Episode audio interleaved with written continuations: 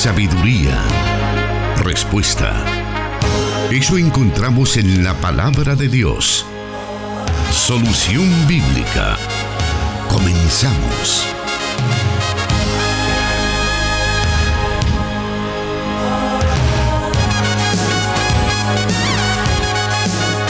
Damos las gracias a nuestro Dios que nos permite estar ya con usted a través del programa Solución Bíblica, este espacio que se desarrolla junto al pastor Jonathan Medrano, dando respuestas a preguntas que usted nos envía por medio de WhatsApp, también a través de Facebook, las cuales colocamos en una lista y por orden de llegada se van respondiendo. Es para nosotros un regocijo enorme saber que este programa es el preferido de muchos de nuestros oyentes, al mismo tiempo que nos embarga el sentimiento de responsabilidad de poder brindarle a usted todas esas respuestas y todo el programa de la mejor manera para que usted pueda crecer espiritualmente. Y bien, el anfitrión de este programa es el pastor Jonathan Medrano, a quien queremos darle la más cordial bienvenida en esta tarde. Muchas gracias hermano Miguel Trejo y un saludo muy especial para toda la audiencia de las emisoras de Corporación Cristiana de Radio y Televisión que ya están pendientes de este su programa Solución Bíblica. También un saludo muy especial para aquellos que nos sintonizan a través del Internet, especialmente aquellos que lo hacen fuera de nuestras fronteras patrias en distintas partes del mundo. En estos momentos, pastor, siempre estamos pues en esta situación histórica que nos ha tocado vivir en este 2020, tanto por la situación de pandemia y todos los estragos que esto ha provocado a nivel político, económico. Aparte de eso, aunque ya el sol ha salido un par de días continuos, pero también sabemos que hay estragos con respecto a las lluvias que se dieron las semanas anteriores. Pastor, eh, ¿qué podemos decir a nuestra audiencia al respecto de todo ese escenario? Que, nos ha tocado vivir? Bueno, eh, es bastante triste ver la condición de vulnerabilidad, como lo hemos dicho en otras ocasiones, que vive nuestro país y especialmente las personas más eh, pobres, más vulnerables de, de, nuestra sociedad salvadoreña, especialmente aquellos que se ubican en lo que se conoce como los cordones de pobreza urbana y aún aquellos que viven en las áreas rurales cerca de lugares pues obviamente donde no es, no, no es un, escenario posible para tener una vida digna. Eh, de acuerdo a las estimaciones que escuché, entiendo que son más o menos varios millones eh, de dólares en pérdidas materiales, pero lo más triste es la cantidad de muertos que han habido a causa de este fenómeno natural. Pero también es interesante ver que en medio de toda esta eh, situación bastante triste, la esperanza surge en que como país pues nuevamente podamos levantarnos. Y esto solamente es cuando un pueblo eh, tiene su esperanza en el Señor, su confianza solamente en Él, que con la ayuda de Él pues podemos eh, levantarnos. Y eso pues son algunos de los testimonios que las personas que han perdido familiares o personas que han perdido algún bien material testifican, vamos a volver a comenzar y, Dios nos dará la fuerza para poderlo hacer. Así es que eso es bastante bueno y este es el tiempo para expresar pues nuestra solidaridad cristiana, especialmente con ellos que tienen un alto nivel de desventaja en relación a nosotros. Debemos demostrar entonces nuestro compromiso cristiano hacia el necesitado y el débil. Mencionábamos la semana pasada acerca de los esfuerzos que la iglesia ha estado realizando o coordinando junto a sus, a sus miembros de poder reunir víveres, poder reunir ah, cierta ayuda para poder llevarla. Sabemos que muchas iglesias Elim y por supuesto la que a usted le toca pastorear que es Elim Santa Ana ha estado desarrollando esta iniciativa. ¿Cuál ha sido la respuesta tanto de quienes se han acercado a ofrecer ayuda como de quienes la han recibido? Bueno, sé que al igual que en otras congregaciones de nuestra misión y también de, las, de otras iglesias evangélicas de las que tenemos conocimiento, eh, ha sido bastante sorprendente la respuesta de solidaridad cristiana que los hermanos han manifestado y puedo referirme específicamente al caso de nuestra misión y también de nuestra iglesia. En lo personal estoy muy sorprendido de la respuesta no solamente de hermanos de nuestra iglesia, sino que también de oyentes de Plenitud Radio que se han acercado a este centro de acopio durante todos estos días. Gracias a Dios por sus ayudas es que se han podido bendecir ya muchas familias. Sabemos que las necesidades se siguen multiplicando día con día y eso pues eh, solamente podrá durar unos cuantos días y la necesidad volverá a hacer presencia en estos hogares. Pero nuestra confianza es que la palabra de Dios se pueda cumplir en nuestro ejercicio cristiano cuando aprendemos a compartir de lo mucho que Dios nos da, cada quien según la medida de su capacidad. Así es que esta ha sido la experiencia que hemos tenido acá en el IM Santa Ana, también en otras filiales eh, de la misión, en la iglesia de San Salvador. Y eso es importante, que salgamos al paso eh, ayudando, acompañando a aquellos que de alguna manera se están viendo duramente afectados. No con la intención eh, de tener algún tipo de protagonismo o sacar, como dicen, ventaja de esto, Tristemente eh, hay algunos segmentos religiosos que tratan la manera de, sacar algún tipo de ventaja de esto, valiéndose del dolor eh, de, las personas, de su necesidad, para entrar en, en, confrontaciones innecesarias que lo único que demuestran es su insensibilidad y su alejamiento total y su desconocimiento acerca de Dios. Pero nosotros hermanos no tenemos que demostrarle absolutamente nada a nadie, sino que debemos de seguir actuando como Jesús dijo que se hiciera cuando se trataba de ayudar a los necesitados. Que lo que hiciera nuestra mano izquierda no lo supiera nuestra derecha, sino que nuestro Padre que ve en los cielos nos iba a recompensar en su momento. Bueno, con esa reflexión hemos querido iniciar este programa, esta emisión para que siempre estemos recibiendo palabras de aliento, palabras de inspiración, palabras que nos ayuden a poder sobrellevar esta situación que nos ha tocado experimentar. Vamos ya con las preguntas, no sin antes hacer una muy breve pausa, quédese con nosotros porque ya estamos en el programa Solución Bíblica.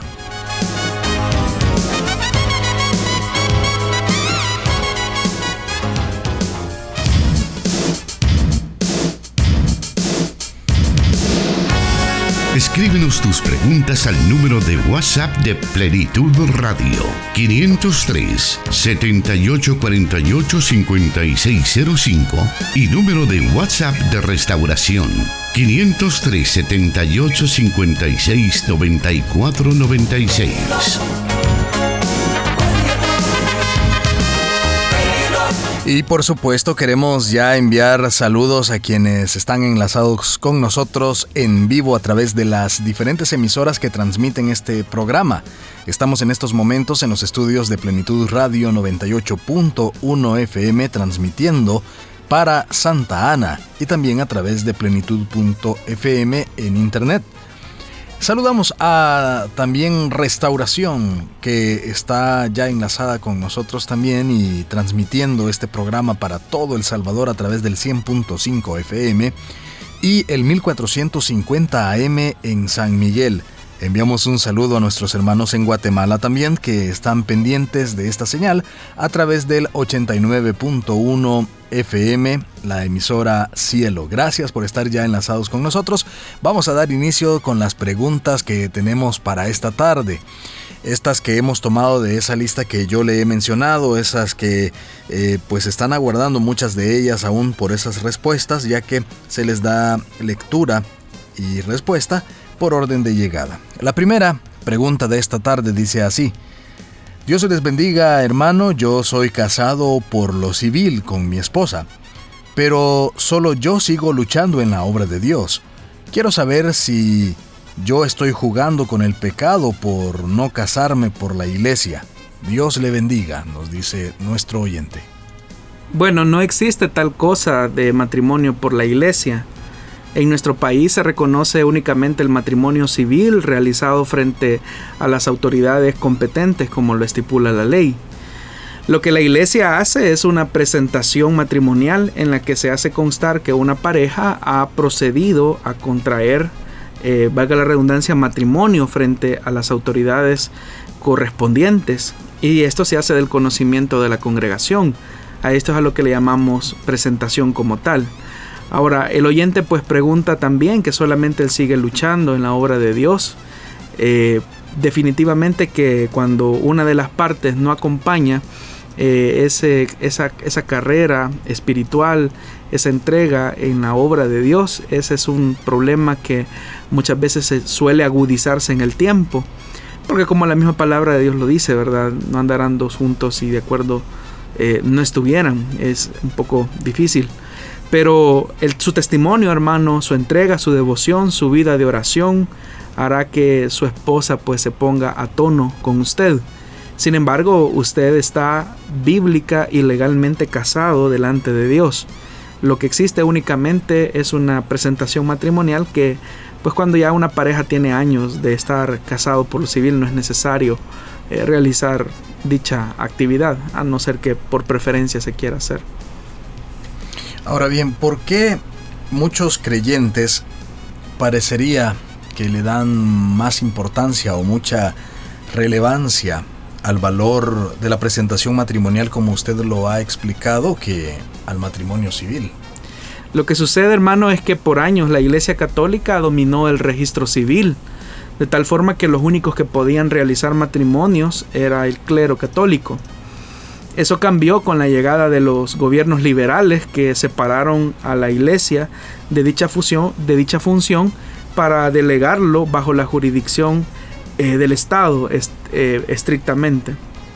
Pero esa idea eh, católica romana viene rebotando en la mente de muchos cristianos que creen que existe esto de, de matrimonio religioso, pero al menos en nuestro país el matrimonio religioso no existe. Eh, lo único que existe es el matrimonio civil y ese es el, el, que es reconocido por las leyes y obviamente que al ser reconocido por las leyes que han sido instauradas por Dios, pues bíblicamente es el que es válido, es el aceptado.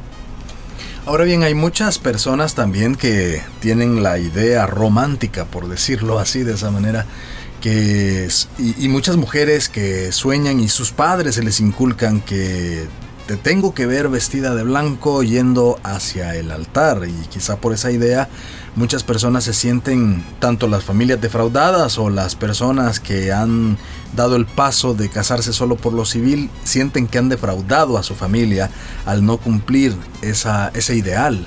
No sé si eso también podría afectar, pastor.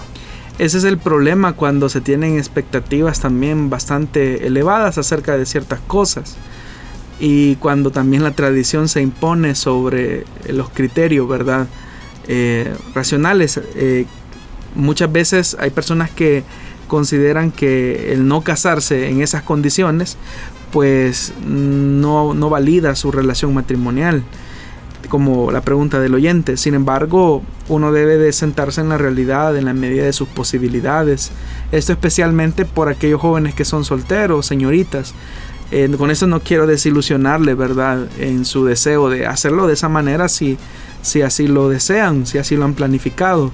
Obviamente que todo eso pues necesita preparación, pero no solamente preparación eh, formal de la boda propiamente, sino que eh, realmente el matrimonio comienza después de, de que la, la, boda ha terminado, porque a veces es bien penoso, es bien triste que muchas bodas con mucha pompa, por decirlo de alguna manera, con mucha algarabía, terminan en, matrimonios bastante difíciles, infructuosos, eh, que terminan a veces en separación o divorcio.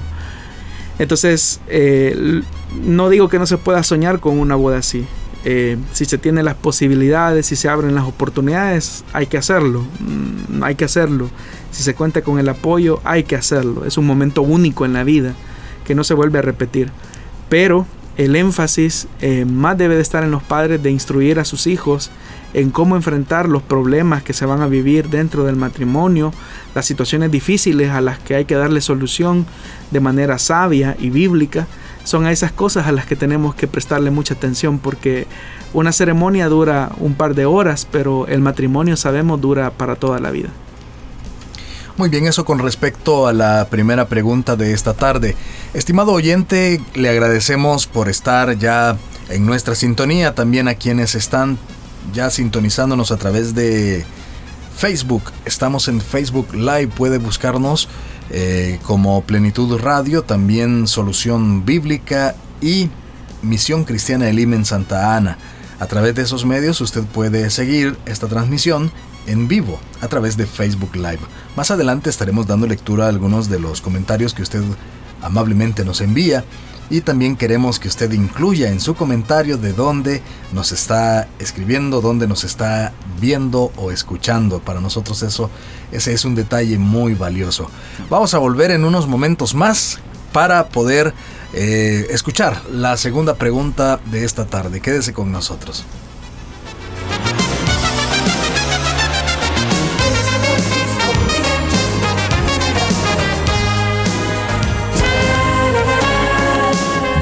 La sabiduría y el conocimiento. Solución bíblica.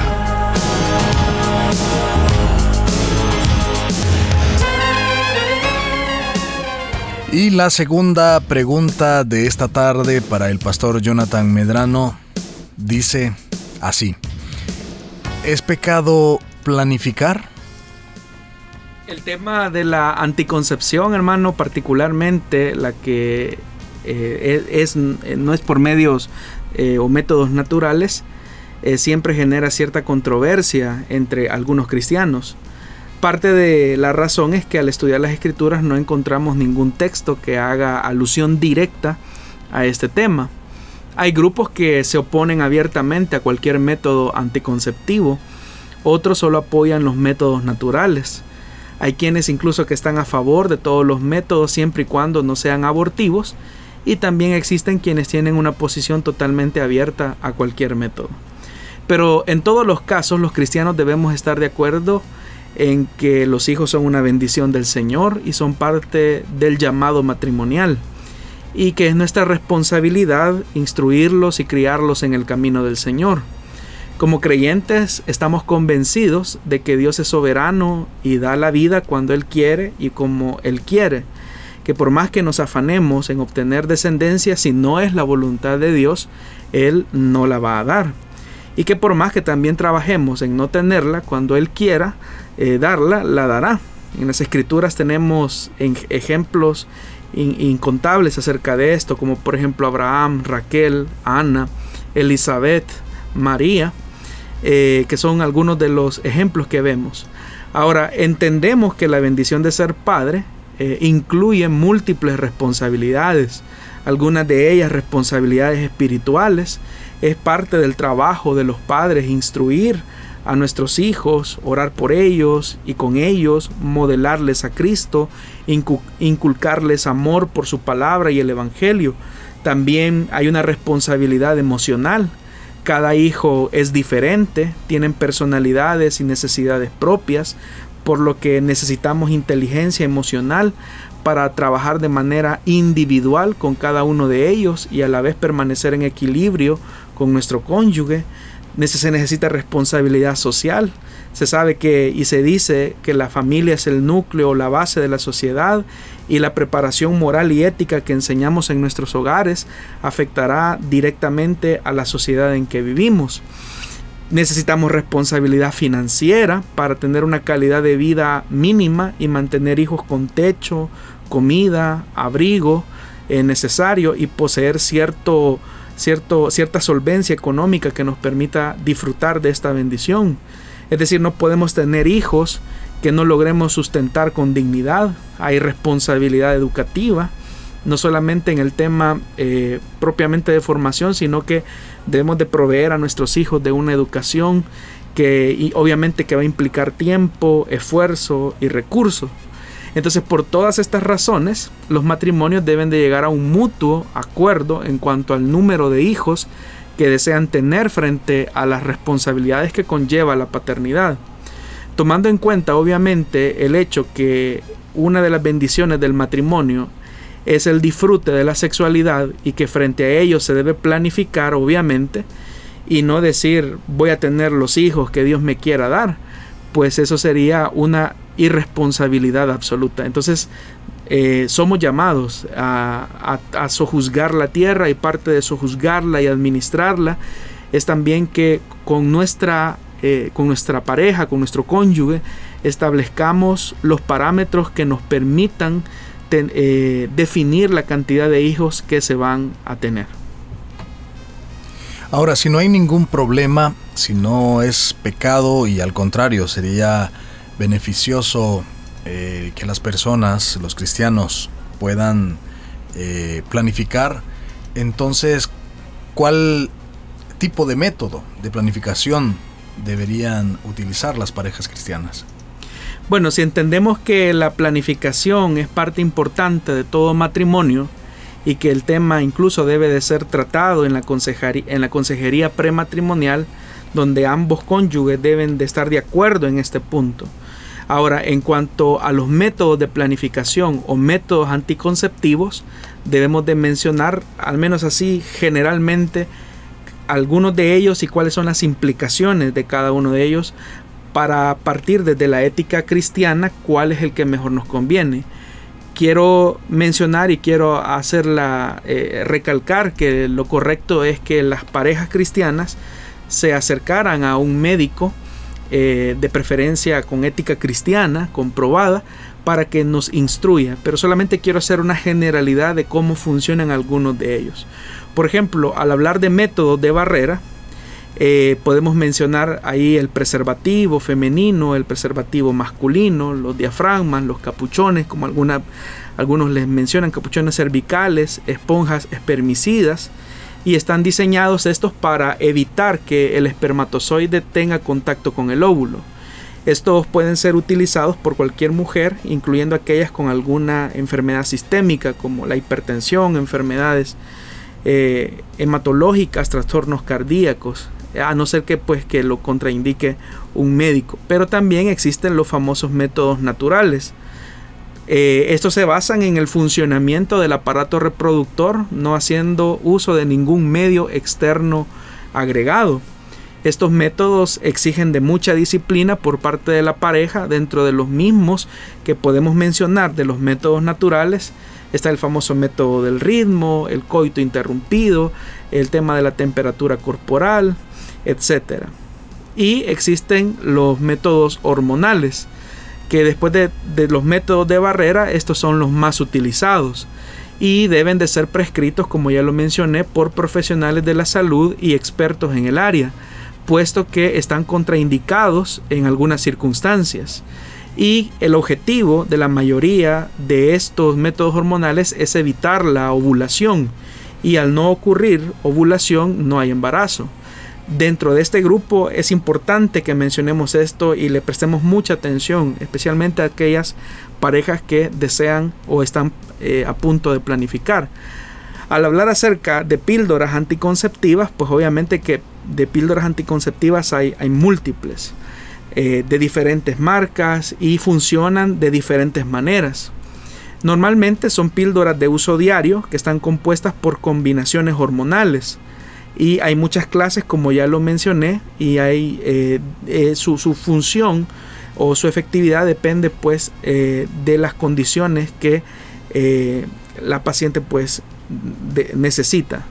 Está lo que se conoce como el parche anticonceptivo que se coloca en el abdomen y que libera hormonas paulatinamente evitando la ovulación pero hay lo que se conoce como las varillas implantables, que son del tamaño de un palillo de fósforo, se implantan en la parte interna del brazo y liberan hormonas de manera paulatina.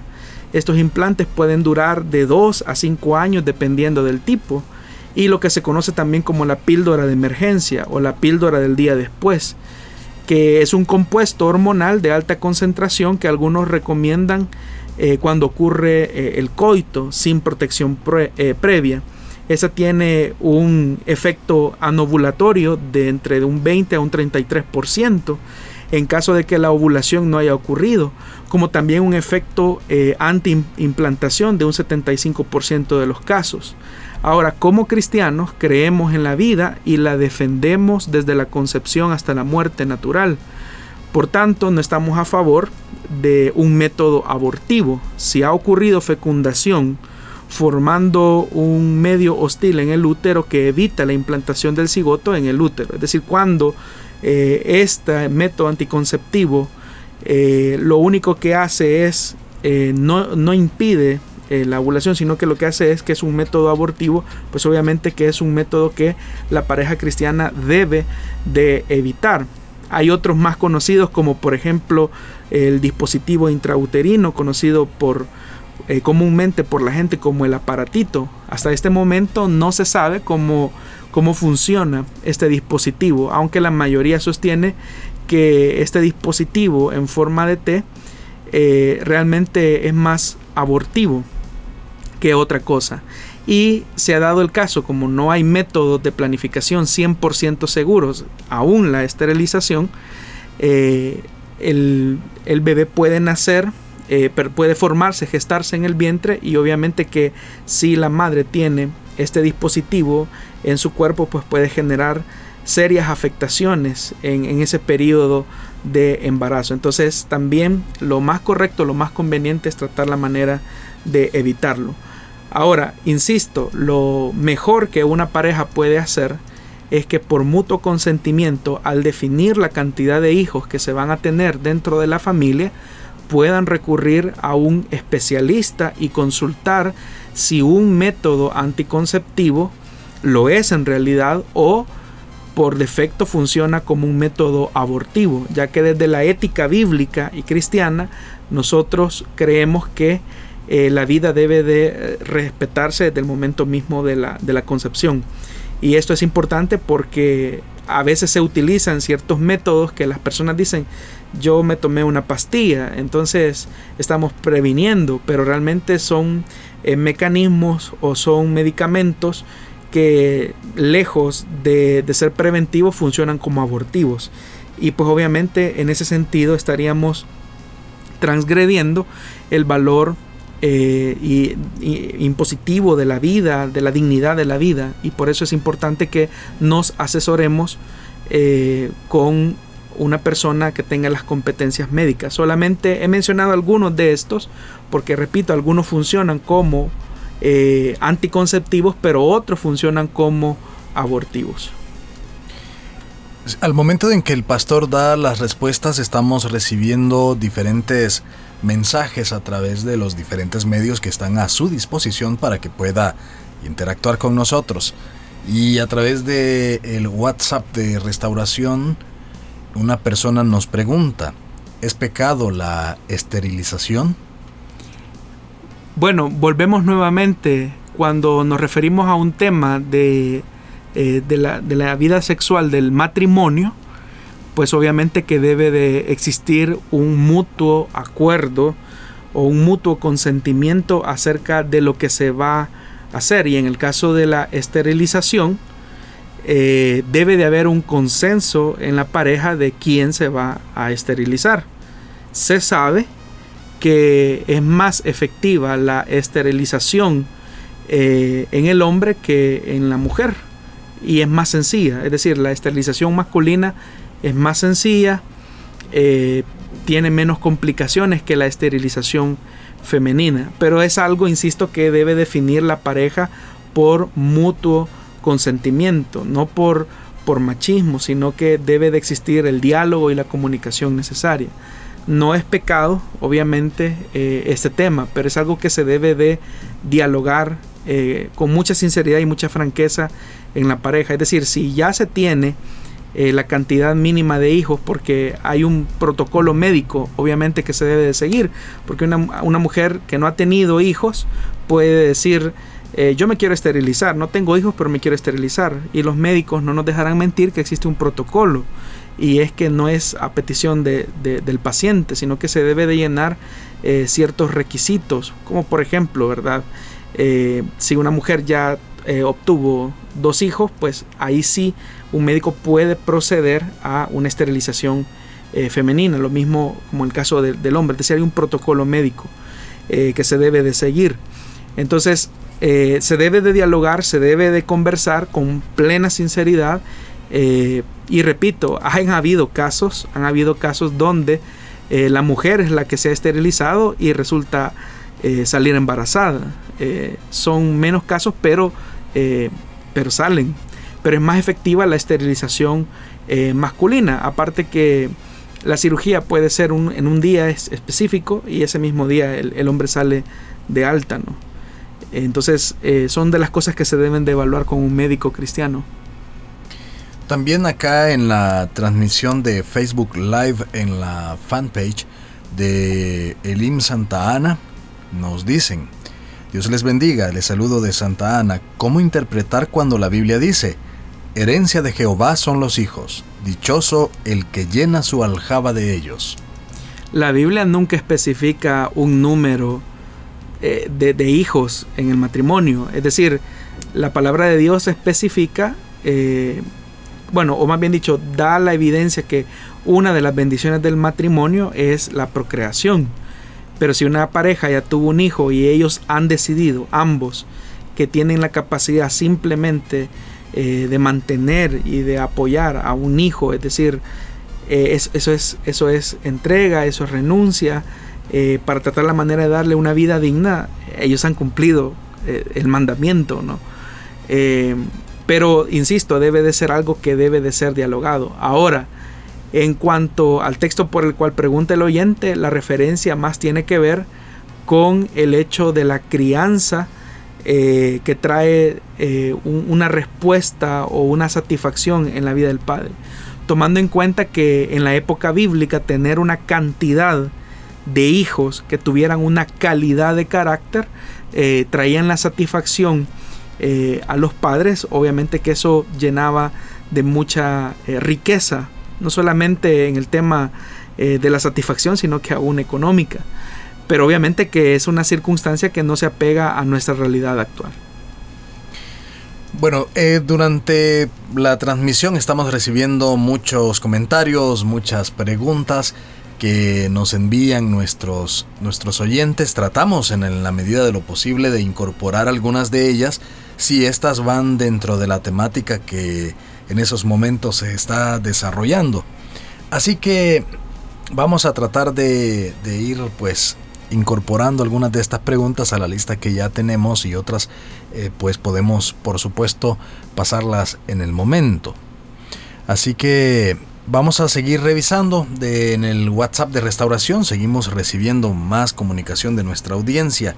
Gracias por hacerlo le invitamos para que usted pueda seguirnos enviando sus preguntas y con el mayor de los gustos vamos a estar tomando notas de ellas para poderlas poderles dar respuesta en el programa Solución Bíblica.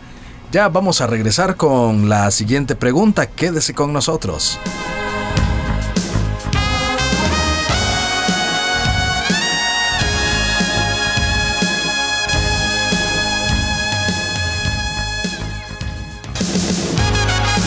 Solución Bíblica con el pastor Jonathan Medrano. Desde Plenitud Radio 98.1 FM en Santa Ana, enlazada con Restauración 100.5 FM.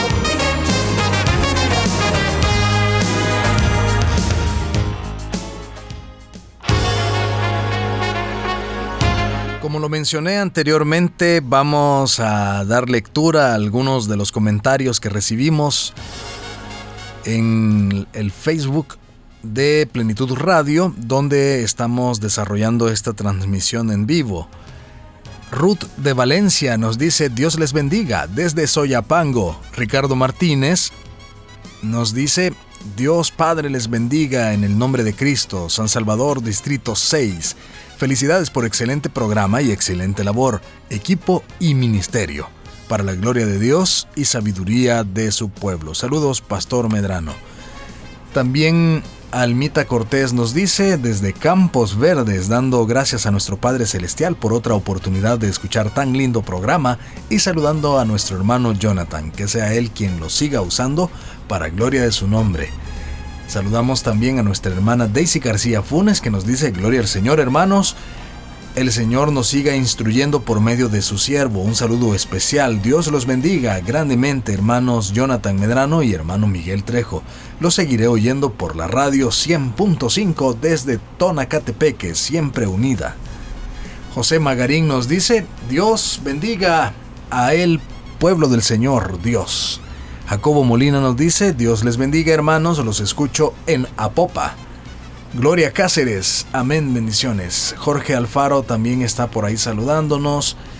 Glendy Castro, Sonia Moreno, Angélica de los Reyes, Carlos Flores, bendiciones. Aquí estoy escuchándolos en Tennessee. Desde eh, es de mucha bendición este programa. Veamos, eh, también Carolina Sánchez nos está saludando. Rosa María González de Rivera nos dice, Dios le bendiga hermano Jonathan. Ibis de Hernández, mil bendiciones hermanos. Carolina Sánchez nos escucha desde Virginia. Dios les bendiga, nos dice. Gracias por estar ahí muy pendientes en los Estados Unidos de esta señal. Eh, también en la fanpage de Misión Cristiana Elim Santa Ana, David Méndez nos está saludando y nos dice bendiciones hermanos, saludos desde Lislique La Unión. Erika Lisette de Carpio, bendiciones desde Sonsonate. Ana Fonseca, Dios se los bendiga hermanos. Ruth Santos Recinos también nos está saludando. Natalia Hernández, amén, gloria a Dios hermano. Miriam Solórzano, amén y amén, amén nos dice. Eh, Hilda Elizabeth nos está haciendo una pregunta que vamos a tomar nota de ella y, en su momento se le estará dando respuesta. Saúl Diego nos está saludando también. Carolina del Rosario está también comentando por ahí. Norma Pascasio, bendiciones hermanos desde Houston, Texas. Gracias por estarnos saludando y estar eh, pendientes de nosotros. Sabemos que incluso eh, tenemos algunos oyentes que se reportan con nosotros en el transcurso de la semana, incluso con el pastor Jonathan, desde el otro lado del mundo también, pastor. Sí, eh, recibimos no solamente mensajes de los oyentes acá en el país, sino que incluso en Italia, España, Estados Unidos, eh, Inglaterra incluso hemos tenido comunicación con oyentes y les damos eh, las gracias a cada uno de ustedes por sus saludos y comentarios. Así que le invitamos para que usted siga en estos momentos eh, comentándonos, siga escuchando el programa.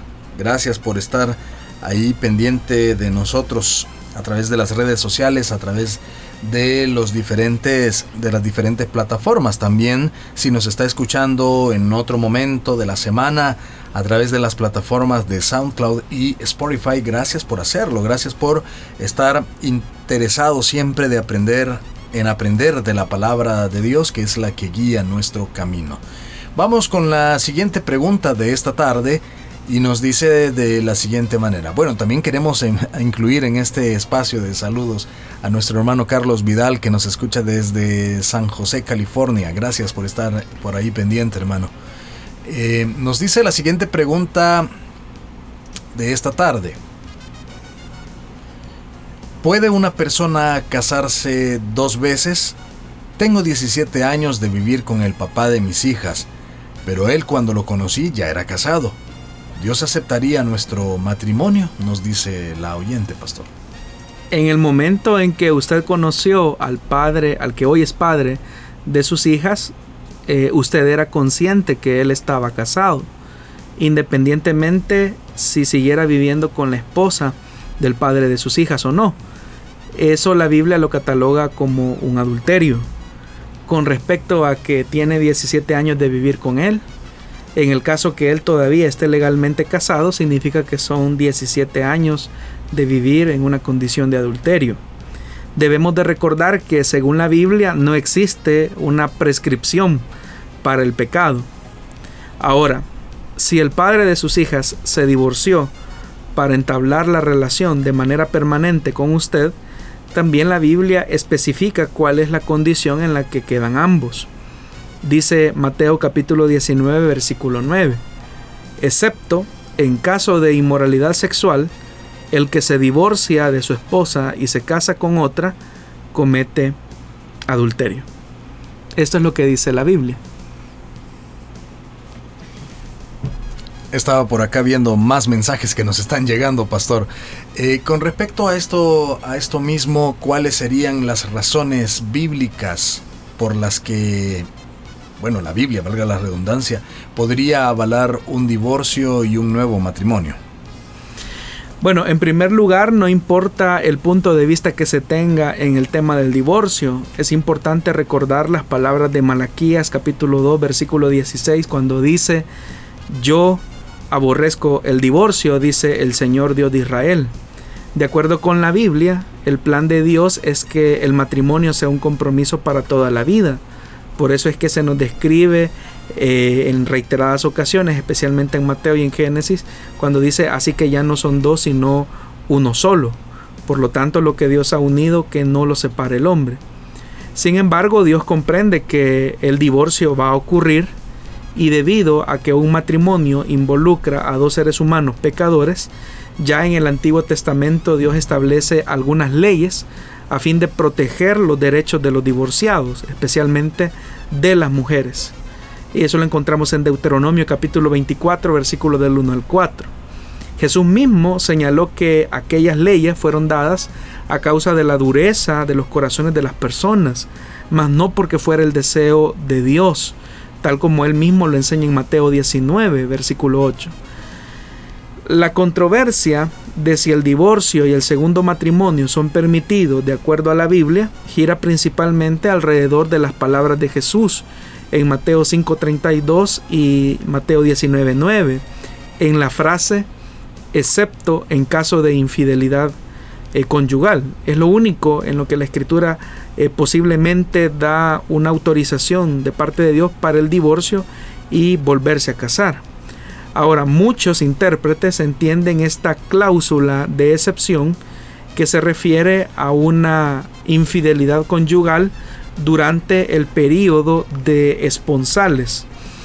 En la costumbre judía, un hombre y una mujer se consideraban casados aún mientras todavía estaban comprometidos es decir, prometidos el uno al otro.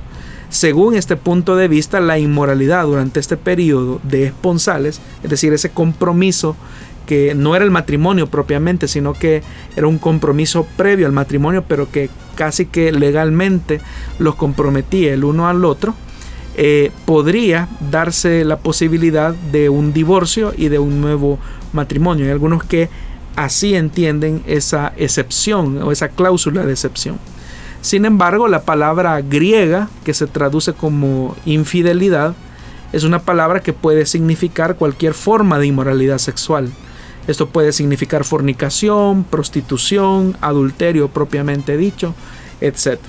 Entonces posiblemente Jesús está diciendo que el divorcio es lícito si se comete inmoralidad sexual. Las relaciones sexuales como tal, eh, recordemos que son un privilegio y un don que Dios ha entregado a un hombre y a una mujer que están unidos en el vínculo del matrimonio. Por eso es que la Biblia habla acerca de ser una sola carne. Entonces cuando se produce una ruptura de ese vínculo por medio de relaciones sexuales fuera del matrimonio, es cuando hay una razón lícita para el divorcio. Si es así, Jesús mismo eh, tiene en mente eh, la posibilidad de un segundo matrimonio, tal como se puede entender en este pasaje. Ahora, el segundo casamiento solamente está eh, validado para la persona que ha sido víctima de infidelidad. No es un permiso de nuevo matrimonio para el que adultera. Aunque eso no está, eso claramente pues está eh, evidenciado en ese texto. Es decir, la ventaja del divorcio, por decirlo así, no, es, no es ninguna ventaja, pero digamos, eh, la amortización de ese dolor de infidelidad puede abrir la puerta hacia eh, el divorcio y puede abrir la posibilidad de un nuevo matrimonio. Eso es lo que encontramos en la Biblia. Pero, insisto y repito, es una consideración que la palabra de Dios hace a la persona que ha sido víctima de infidelidad, mas no para aquella persona que ha adulterado o que ha roto su matrimonio a causa de tener una aventura romántica, emocional o sexual con otra persona que no es su cónyuge. Hay un pasaje, eh, Primera de Corintios 7:15. Algunos ven en este pasaje otra excepción eh, que permite que el segundo casamiento o el segundo casamiento si un cónyuge incrédulo se divorcia de un creyente. Eh, ¿Qué puede decir sobre, sobre eso? Bueno, el texto efectivamente es Primera de Corintios capítulo 7 versículo 15, que dice, si el cónyuge no creyente decide separarse, no se lo impidan. En tales circunstancias, el cónyuge creyente queda sin obligación. Dios nos ha llamado a vivir en paz. El contexto no menciona el segundo matrimonio, sino que solamente dice que un creyente no está obligado a continuar un matrimonio si el cónyuge incrédulo desea irse.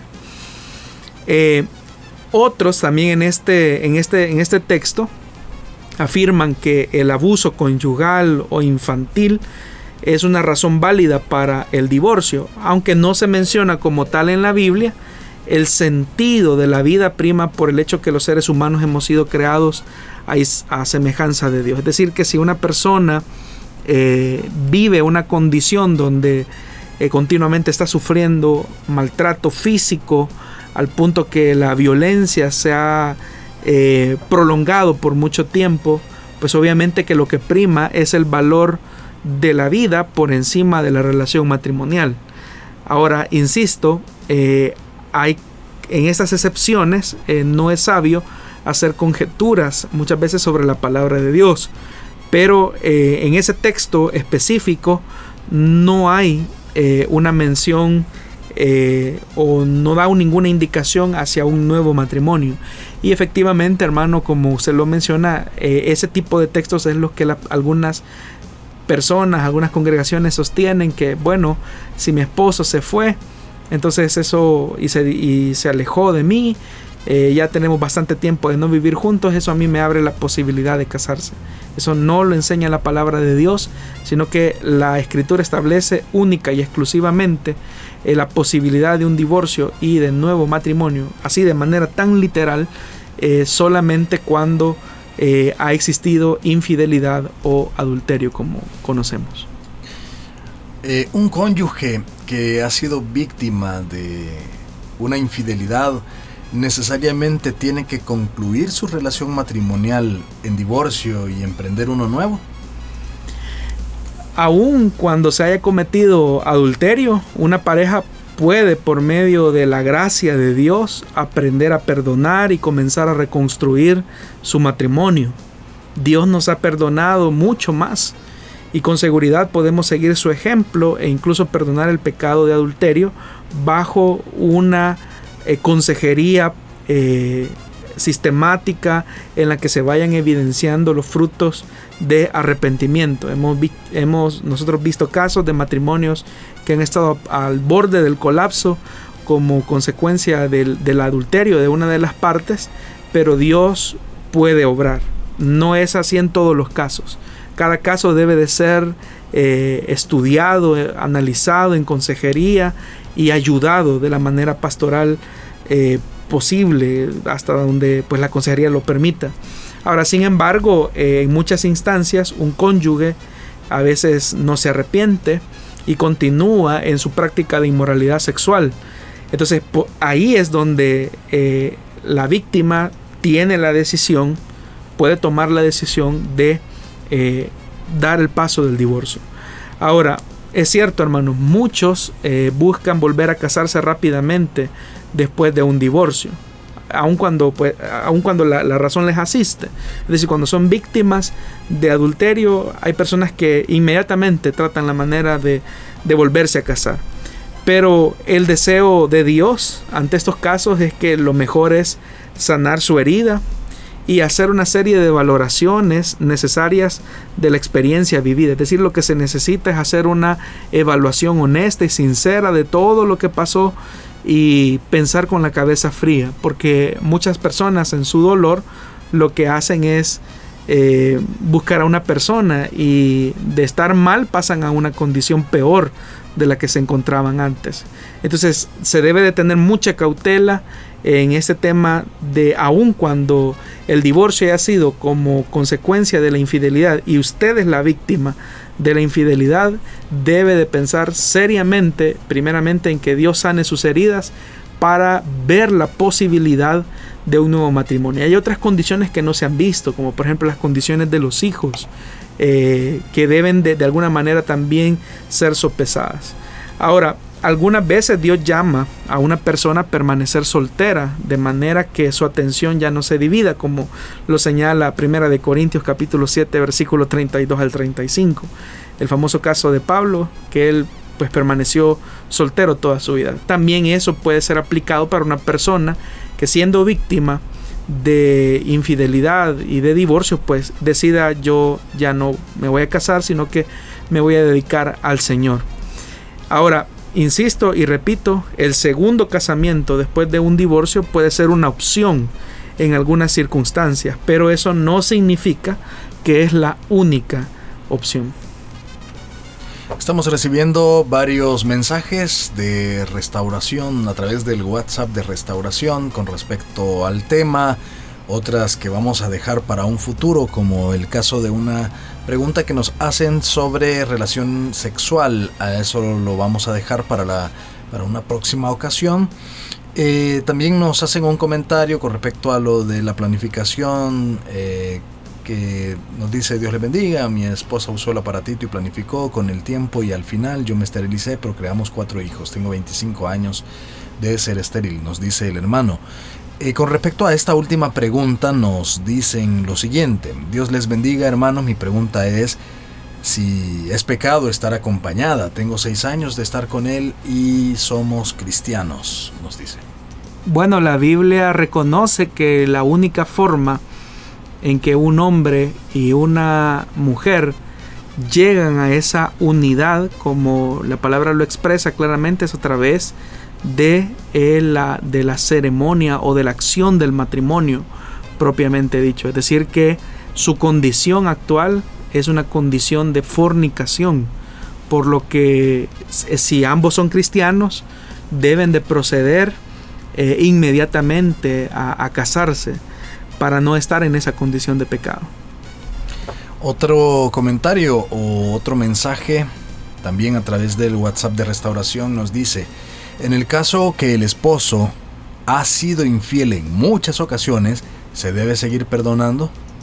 Hay que entender el perdón, estimados hermanos. El perdón solamente se puede otorgar sobre la base del arrepentimiento. Y el arrepentimiento se puede evidenciar en un cambio en, el, en la forma de pensar, en la forma de sentir y en la forma de actuar o de hacer. Cuando se ha producido un cambio en la forma de pensar, sentir y hacer, es cuando auténticamente podemos decir nosotros que la persona se ha arrepentido. Por eso estamos hablando de los frutos del arrepentimiento o el fruto del arrepentimiento. Es decir, eso no se va a mostrar de la noche a la mañana muchas mujeres lamentablemente caen en la trampa de que al ver llorar al esposo pidiendo perdón, eh, ellos, ellas creen que e, eso es solamente eso, es arrepentimiento. En todo caso, eso podría ser solamente el inicio de ese proceso de arrepentimiento. Pero el arrepentimiento se va a ir viendo en el tiempo. Es decir, el esposo va a tener que ir dando evidencia de que auténticamente se ha arrepentido. Pero cuando una, un esposo le pide perdón a su esposa por sus infidelidades y a la vuelta de la esquina vuelve otra vez a hacer lo mismo y el esposo vuelve a pedir perdón y la esposa le otorga el perdón y otra vez vuelve a hacer lo mismo. Es decir, es una conducta repetitiva. Entonces la pregunta que usted, estimada esposa o cónyuge, eh, debe de hacerse es hasta dónde llega su dignidad como esposo o como esposa. Es decir, cuántas veces usted va a permitir que una persona siga transgrediendo no solamente eh, su, pacto matrimonial, eh, siga ofendiendo su privacidad, sino que eh, estar en esa condición que no es la, más saludable. Eso no es saludable, aparte que se está exponiendo a un sinfín de, de situaciones como enfermedades de transmisión sexual. Entonces, usted tiene que dejarse guiar por el Espíritu en el sentido de, de, ver lo que la palabra de Dios dice. Y una de las cosas que usted tiene que entender es que tiene dignidad. Usted ha sido creada a imagen y semejanza de Dios y tiene dignidad. Y la primera persona que tiene que respetarse es usted misma. Usted no debe de permitir que personas, aún su esposo, la atropelle eh, de esa manera. Eh, porque está violando el pacto matrimonial, que en ese caso pues ya no tiene ningún sentido. Eh, ha sido un pacto que ha sido roto. Entonces, yo no digo, hay, hay mujeres que son sorprendentes en el sentido que tienen un corazón tan compasivo, pero también a veces un poco equivocado, eh, un poco confuso, que lo otorgan y otorgan perdón y a veces el esposo ni se los está pidiendo. Entonces la mujer con un intento de que, de que no se acabe el hogar, que, que el esposo no se vaya, dice yo te perdono, hijo, te perdono. Y quizás el esposo ni está solicitando perdón. Entonces deben de, eh, debemos de entender esto del perdón. El perdón solamente puede ser otorgado sobre la base del arrepentimiento. Aún Dios mismo entrega su perdón solo sobre la base de un arrepentimiento genuino. Si no hay arrepentimiento, no hay perdón de pecados.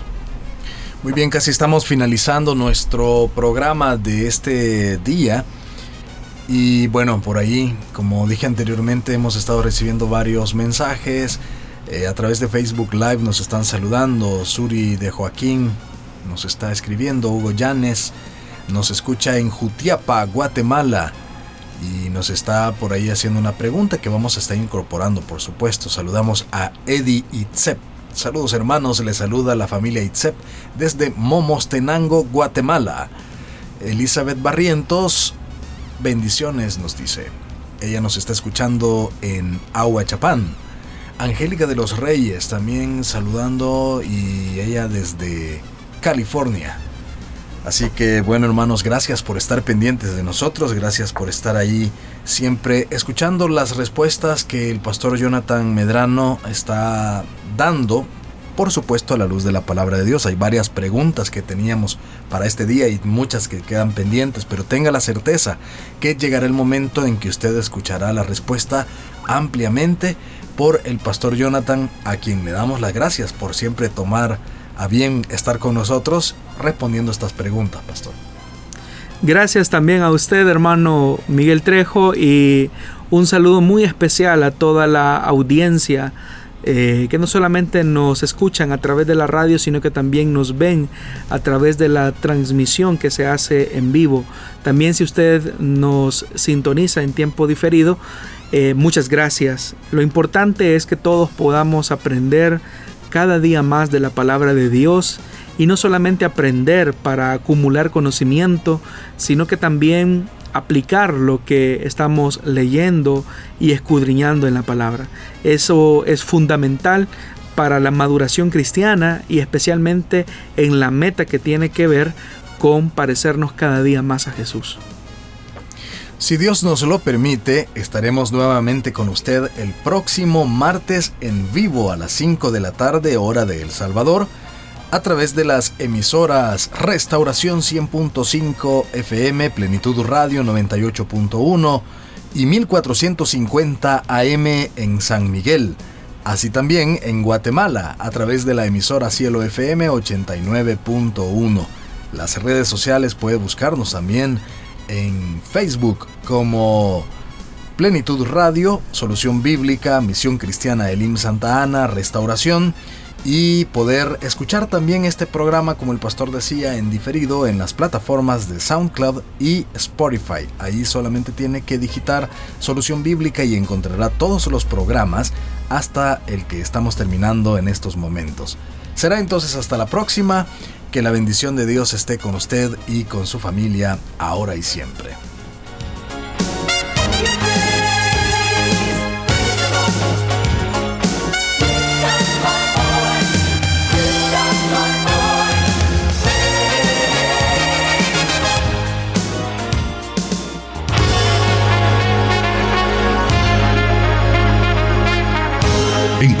Respuesta en la palabra de Dios. Solución bíblica. Hasta el próximo programa.